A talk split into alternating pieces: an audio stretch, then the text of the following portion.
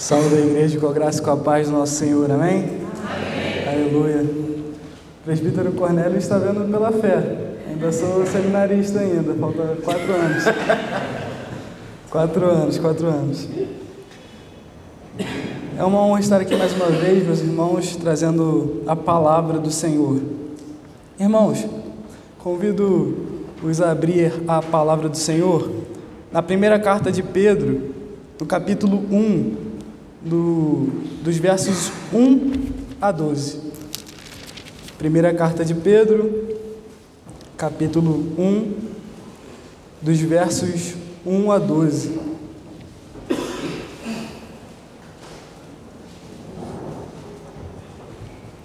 Primeira Pedro 1 ao 12. 1, 1 a 12.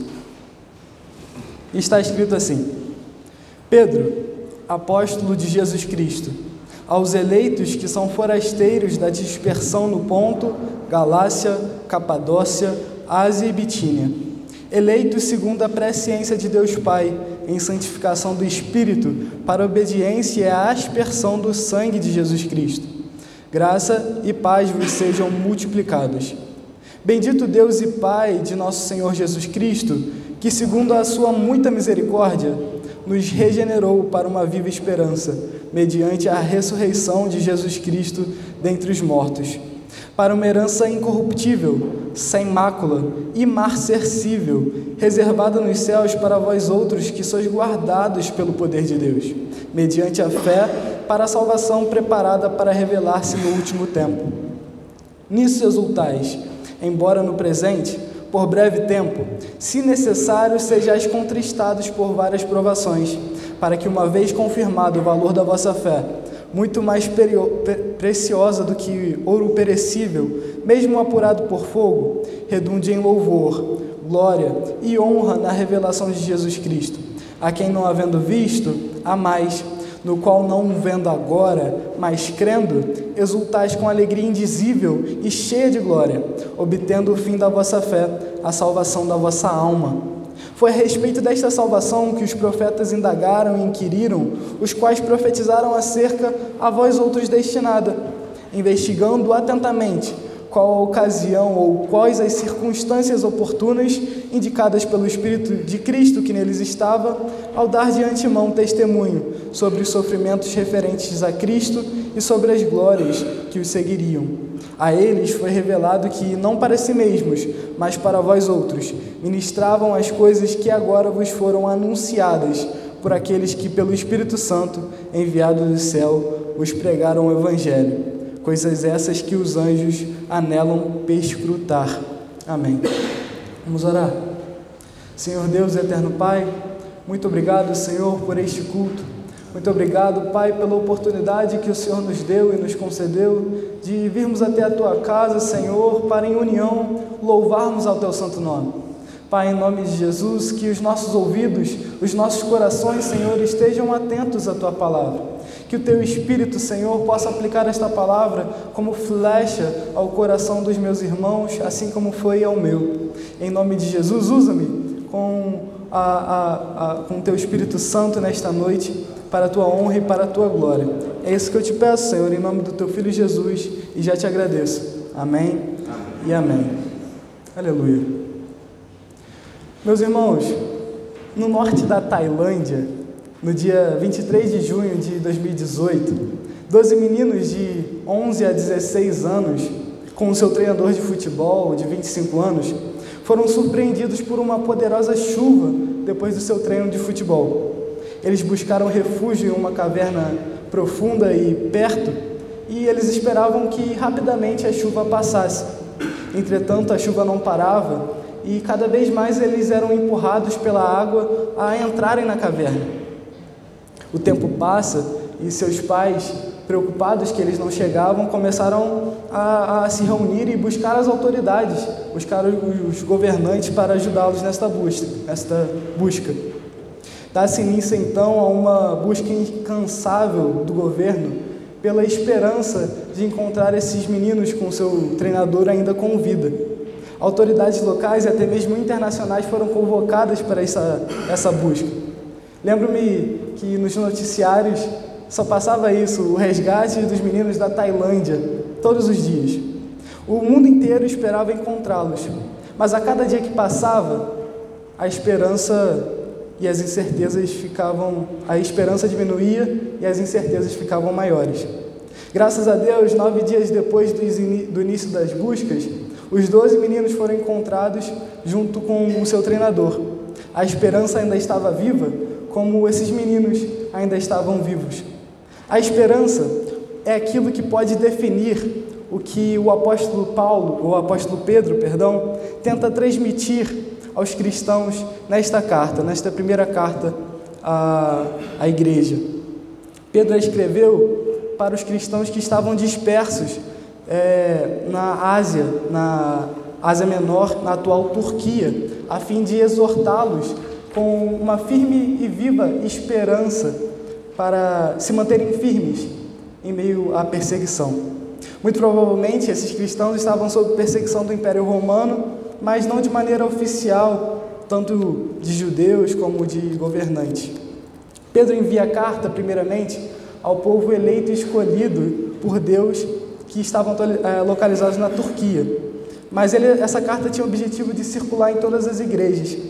Esses eleitos que Pedro fala no verso 2 foram conhecidos e, obviamente, escolhidos antes mesmo de nascer.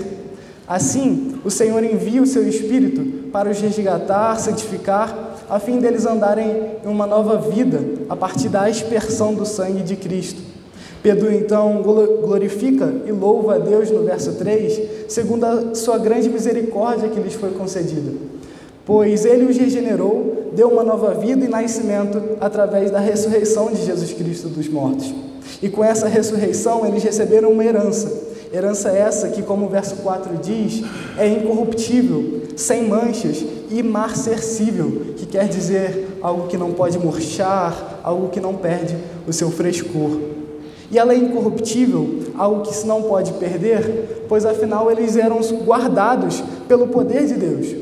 A força dessa expressão é comunicada no grego pela é, pelo verbo militar que quer dizer aquele que guarda uma torre de vigia.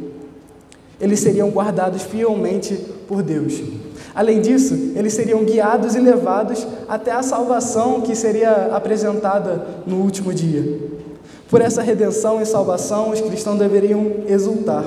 O apóstolo diz que eles deveriam exultar mesmo em meio às diversas dificuldades, perseguições por declararem que creem no nome do Filho de Deus. Na verdade, esses problemas enfrentados eram provações. Provações essas que tinham o objetivo de amadurecer, confirmar e refinar a fé deles. Pedro faz a comparação com o ouro, que perece e é menos valioso do que a fé.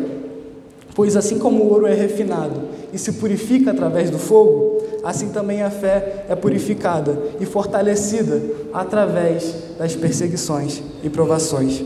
Portanto, exultem nas provações, diz o apóstolo.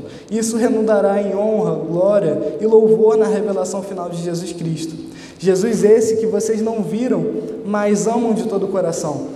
Cristo que vocês não veem agora, mas creem e louvam com uma alegria indizível e cheia de glória, porque já obtiveram o fim da vossa fé, a salvação da vossa alma. Essa salvação está em todo o Antigo Testamento. Os profetas, inspirados por Cristo, anunciaram as profecias que apontavam para a redenção no Calvário. O Messias deveria sofrer e depois ser glorificado, exaltado. A mensagem da boa nova da salvação era pregada pelos mensageiros do Senhor mediante o poder do Espírito Santo e a sua palavra, que, revelava Cristo para os perdidos, algo tão maravilhoso que até os anjos anseiam observar. Diante disso, convido os irmãos a refletir sobre a viva esperança do Evangelho. Arthur, mas por que o Evangelho nos dá uma viva esperança? Ora, ela é viva porque Cristo vive. Atentem comigo os versos 3 e 5. Bendito o Deus e Pai de nosso Senhor Jesus Cristo, que, segundo a Sua muita misericórdia, nos regenerou para uma viva esperança, mediante a ressurreição de Jesus Cristo dentre os mortos o Senhor deve ser louvado, e é assim que Pedro começa a sua carta. Bendito Deus e Pai de nosso Senhor Jesus Cristo, diz ele. E por que Pedro começa louvando ao Senhor? Pois bem, Pedro sabe que Deus não tinha nenhuma nenhuma obrigação, não precisava nos resgatar da sua, das trevas para a sua maravilhosa luz. Deus seria totalmente justo caso nos deixasse mortos em nossos delitos e pecado. Todavia, meus irmãos, graças à sua muita misericórdia, como o apóstolo escreve, ele nos regenerou, purificou, nos lavou e Deus deu novos corações por meio da ressurreição de Jesus Cristo dentre os mortos. Cristo, o Verbo de Deus, Aquele que estava no princípio com Deus se fez carne e habitou entre nós, cheio de graça e de verdade. Ele, o Cristo, é, andou entre nós. E os cegos viram, os coxos andaram, os leprosos foram purificados, os surdos ouviram e os mortos foram ressuscitados mediante a Sua palavra. Mas fazer milagres e maravilhas não era a sua missão principal. De fato, ele veio à Terra com apenas um propósito final: morrer morrer pelos pecados do seu povo, morrer para que nós pudéssemos viver, pois é através da sua morte que a morte já não tem mais poder sobre nós. É na morte, ou melhor, na ressurreição de Jesus Cristo, que Paulo se gloria da própria morte em 1 Coríntios, capítulo 15, versículos 55 a 57, onde ele diz: Onde está, ó morte, a tua vitória? Onde está, ó morte, o teu aguilhão? O aguilhão da morte é o pecado, e a força do pecado é lei. Graças a Deus que nos dá a vitória por intermédio do nosso Senhor Jesus Cristo. Pois é através da morte, como Paulo diz em Romanos capítulo 5, versos 1 e 2, que nós somos justificados, pois, mediante a fé. E agora nós temos e agora nós temos paz com Deus mediante Paz com Deus por meio de nosso Senhor Jesus Cristo, por intermédio de quem obtivemos igualmente acesso, pela fé, a esta graça na qual estamos firmes e gloriamo-nos na esperança da glória de Deus. Mas além disso, a Bíblia nos relata e Pedro nos lembra que Cristo não está morto, mas ressuscitou dentre os mortos. A morte não pôde detê-lo e Jesus ressurgiu. Meus irmãos, a ressurreição de Jesus Cristo é a base fundamental do cristianismo. Se Cristo não ressurgiu, não tem motivo de estarmos aqui. Não tem nenhum, nem tem um, nenhum propósito em nos reunirmos todo domingo para ouvir a palavra, para ouvir cantar louvores. Tudo isso seria uma farsa, tudo isso seria uma mentira. Ir à igreja, ir, ir à igreja ou ir a um clube seria a mesma coisa, não faria diferença. Entender que Cristo ressuscitou dentre os mortos em carne e osso é plenamente importante ao cristianismo. É porque ele vive em carne e osso que nós temos esperança. Esperança essa de uma herança que não se corrompe, de, um, de uma herança que não pode ser manchada nem desprezada.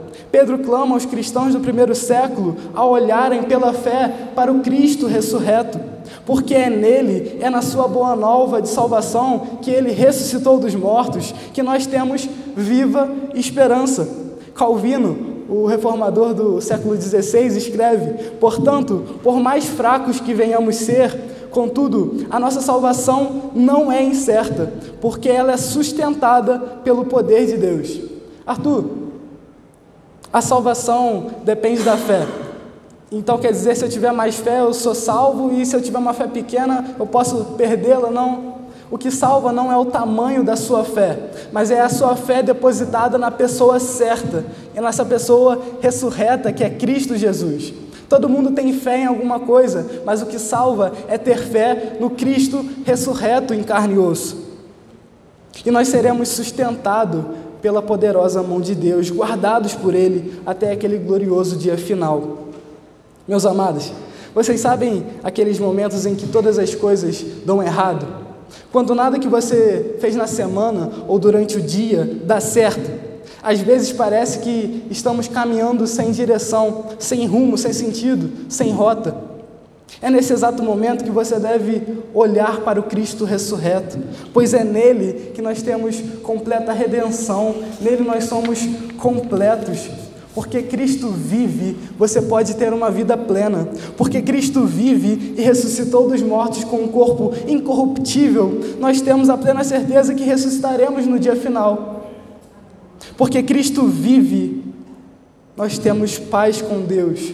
Porque Cristo vive, meus irmãos, e já se assentou ao trono à destra de Deus, onde Ele governa tudo e todos.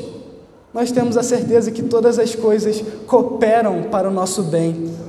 Nós temos a convicção de que a morte não foi capaz de impedir o nosso Deus, e por isso nem ela pode nos separar do amor de Deus que está em Cristo Jesus. Você pode entregar suas vidas nas mãos de Jesus e você pode descansar nele, você pode confiar nele, pois ele é fiel às suas promessas. É na sua ressurreição que nós ressurgimos dos mortos para uma nova vida. É na sua ressurreição que nós temos viva esperança. Por outro lado, irmãos, temos uma fé viva que espera no Evangelho, pois essa fé também é provada. Viva a esperança do Evangelho, porque é provada. Olha só os versos 6 a 9. Nisso exultais, embora no presente, por breve tempo, se necessário, sejais contristados por várias provações para que, uma vez confirmado o valor da vossa fé, muito mais preciosa do que ouro perecível, mesmo apurado por fogo, redunde em louvor, glória e honra na revelação de Jesus Cristo, a quem não havendo visto, a mais, no qual, não vendo agora, mas crendo, exultais com alegria indizível e cheia de glória, obtendo o fim da vossa fé, a salvação da vossa alma. Nessa salvação, os crentes deveriam exultar, deveriam alegrar-se, mesmo que no presente eles estejam passando por várias privações, perseguições e problemas. E é óbvio que Pedro sabe que ninguém quer passar por provações, ninguém quer passar por problemas, só um louco que é isso. Mas o que ele está chamando a atenção é que quando o cristão passa por provas, passa por momentos de tristeza, de angústia profunda em seu coração, é que Deus está com ele nesses momentos. É que o Senhor Jesus lhe dá graça e usa essas provações para fortalecer a sua fé. E não só isso, mas atente para o que o apóstolo Pedro escreve um pouco mais à frente, no capítulo 5, verso 10. Ora, o Deus de toda graça, que em Cristo vos chamou à sua eterna glória, depois de ter de sofrido, sofrido por um pouco, ele mesmo vos há de aperfeiçoar, firmar e fundamentar. Pedro nos diz que o Senhor iria nos aperfeiçoar, firmar, fortificar e fundamentar através dos nossos sofrimentos.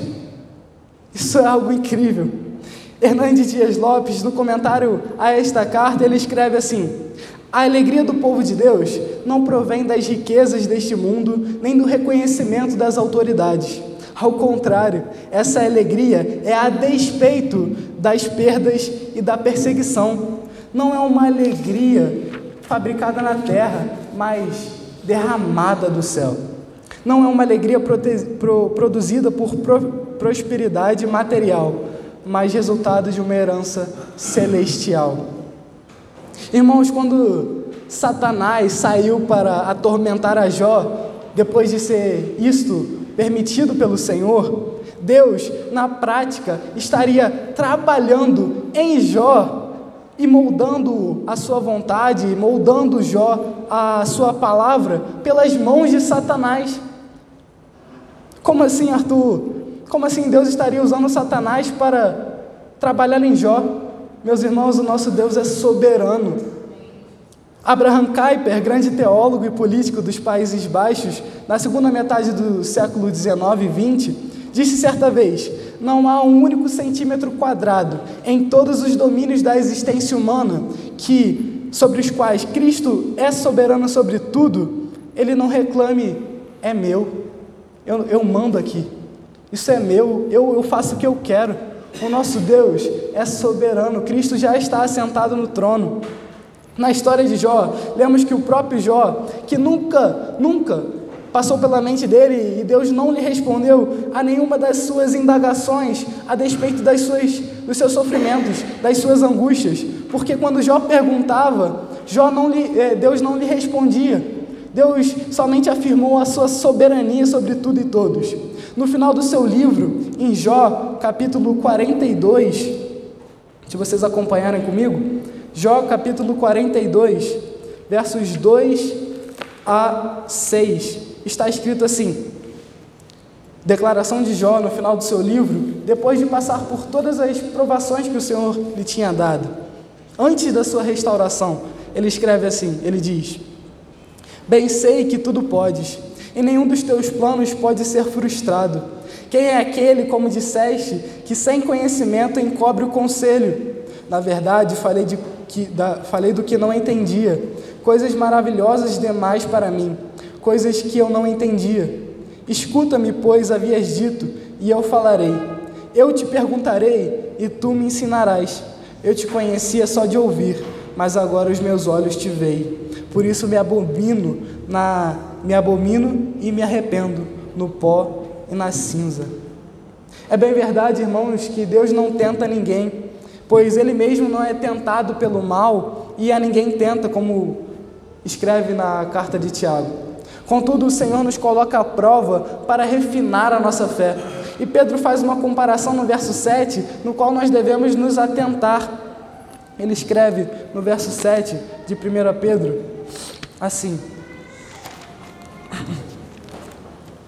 Verso 7: Para que, uma vez confirmado o valor da vossa fé, muito mais preciosa do que ouro perecível, mesmo apurado por fogo, redunde em louvor, glória e honra na revelação de Jesus Cristo. O ouro bruto, assim como qualquer outro metal, ao ser extraído, ele deve ser refinado. O processo de refinamento do ouro que Pedro se refere é o passar pelo fogo.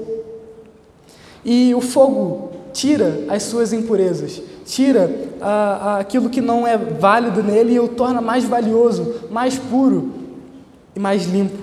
O mesmo, diz Pedro, ocorre com a fé. O valor desta se torna ainda maior, mais forte e robusta por passar por provações.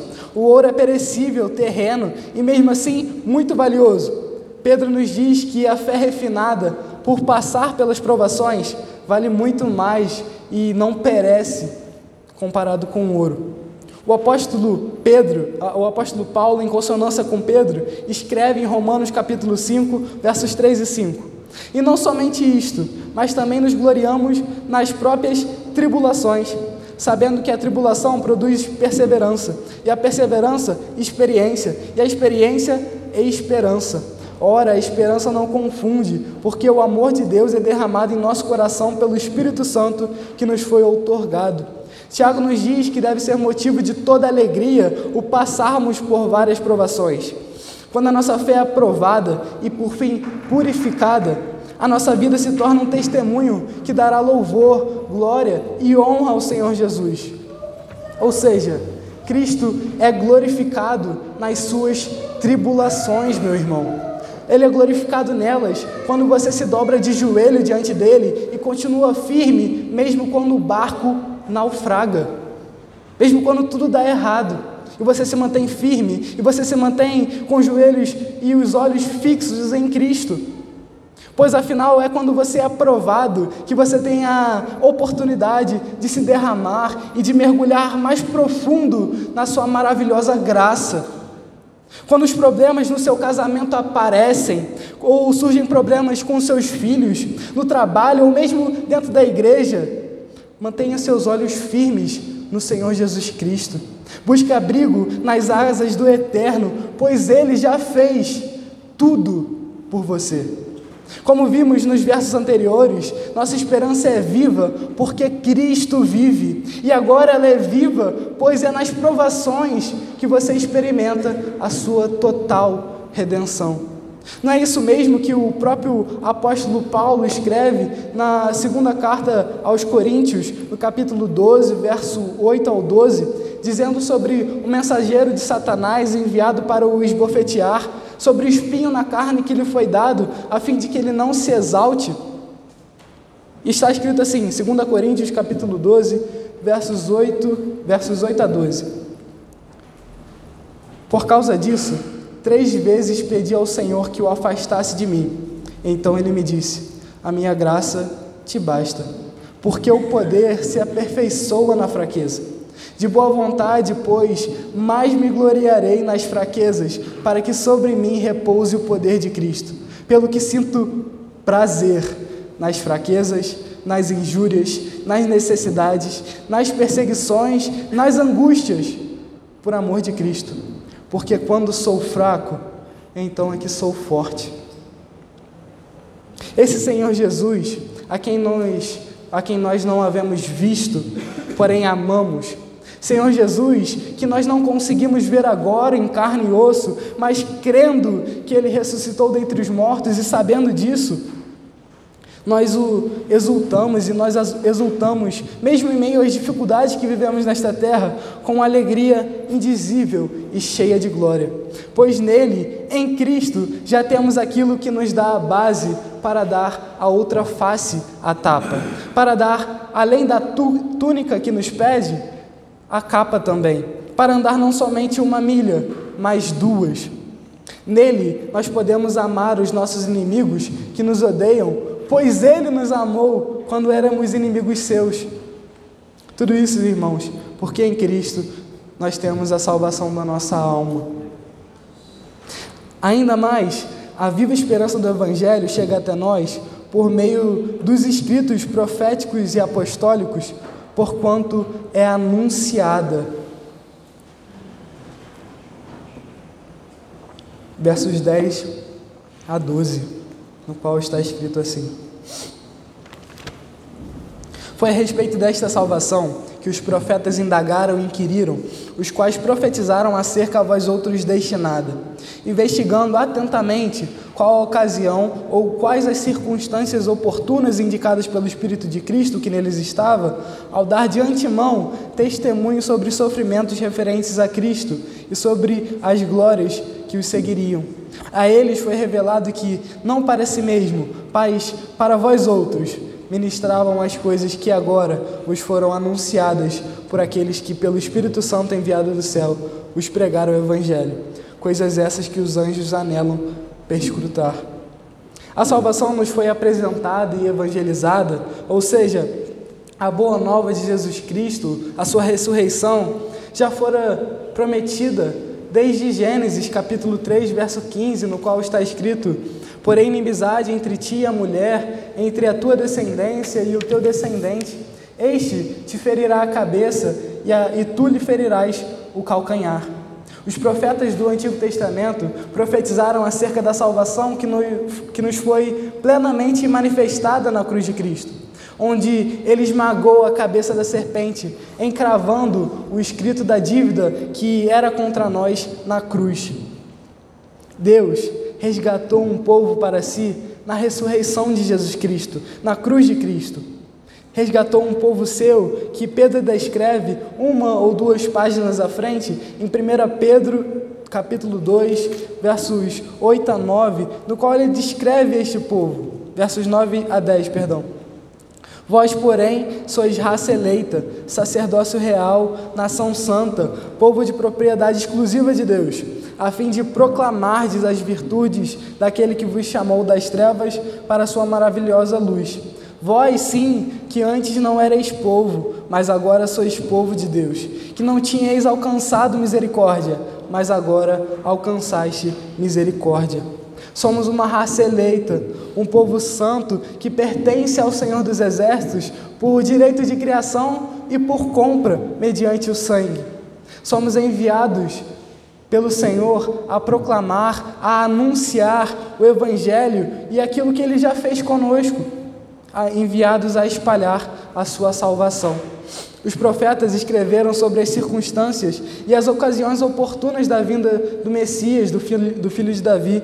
O profeta Miqueias, no capítulo 5, verso 2, fala sobre aquele que deveria nascer e reinar em Israel, em Belém, que era uma cidade que nem figurava entre os milhares de Judá.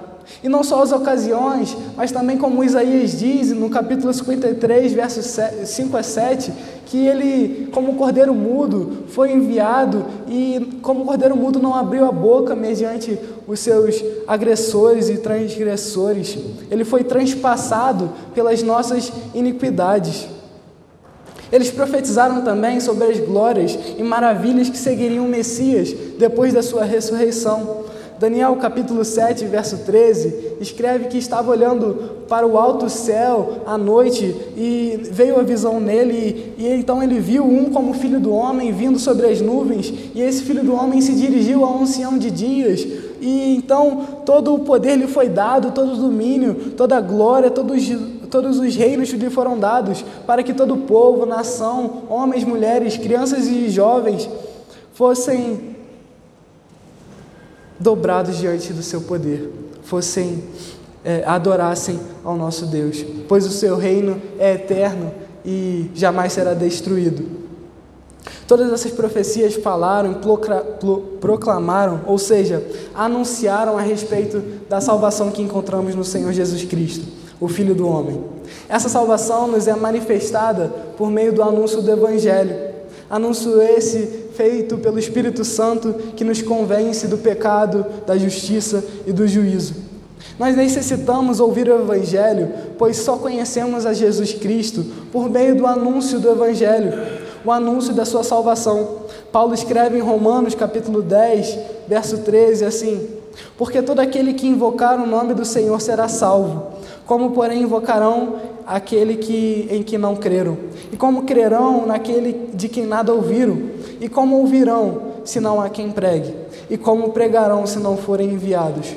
Como está escrito: Conformosos são os pés daqueles do que anunciam as coisas boas.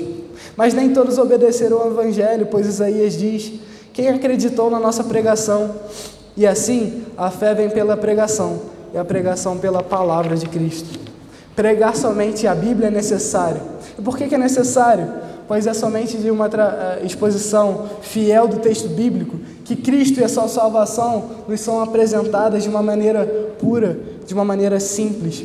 Uma exposição fiel do texto bíblico é aquela que o pregador não fala do que ele acha do que o texto está dizendo, mas fala somente aquilo que o texto realmente diz.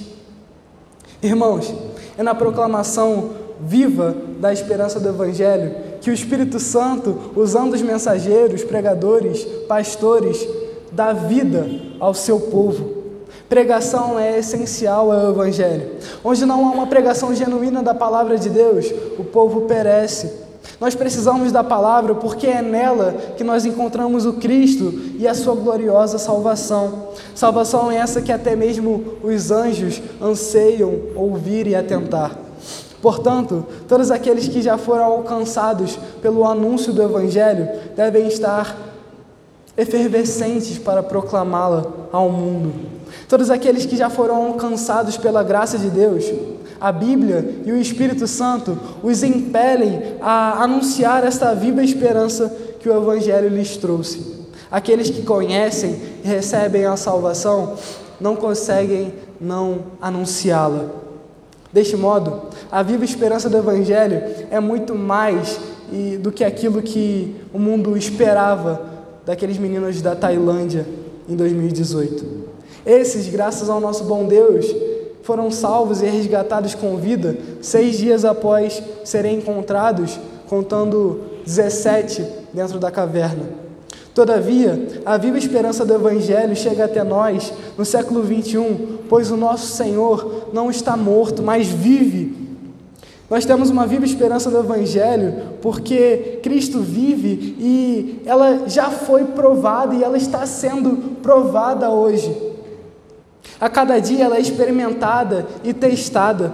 Ela é confirmada quando sou incentivado pela palavra de Deus a matar o meu eu, a matar o meu querer, incentivado a fazer morrer o meu eu em prol do que Ele quer de mim, do que Ele anseia de mim, do que Ele sonha de mim. E além de ser provada, ela é anunciada todos os dias quando leio e escuto a palavra da verdade. E ao ser anunciada, ela quebranta o meu orgulho e o meu coração orgulhoso, levando-me a espalhar a gloriosa salvação que me foi alcançada por graça. Que o Senhor nos dê um coração puro, que é inflamado, meus irmãos, pela viva esperança do Evangelho. Ó Deus, dá-nos um coração que te ama e que submete à tua gloriosa salvação e à tua soberana vontade. Vamos orar? Senhor Deus eterno, Pai, muito obrigado, Pai, pela oportunidade de ouvir a tua voz. Muito obrigado, Senhor, pela tua palavra. Em nome de Jesus, Senhor, guia-nos para, para as nossas casas, guia-nos, Pai, segundo a tua gloriosa mão. Proteja-nos, Pai, e fortifica-nos, fortifica a nossa fé. Nós cremos, mas ajuda-nos a crer, como diz aquele homem para o nosso Cristo. Ajuda-nos a crer, ajuda-nos a nos moldar segundo a tua palavra. Em nome de Jesus, Senhor, abençoa esta igreja, abençoa todos, abençoa as, as famílias, segundo a tua vontade, Deus. É isso que eu te peço, Pai, e já te agradeço. Em nome do teu Filho Jesus Cristo. Amém e amém. Amém, meus irmãos.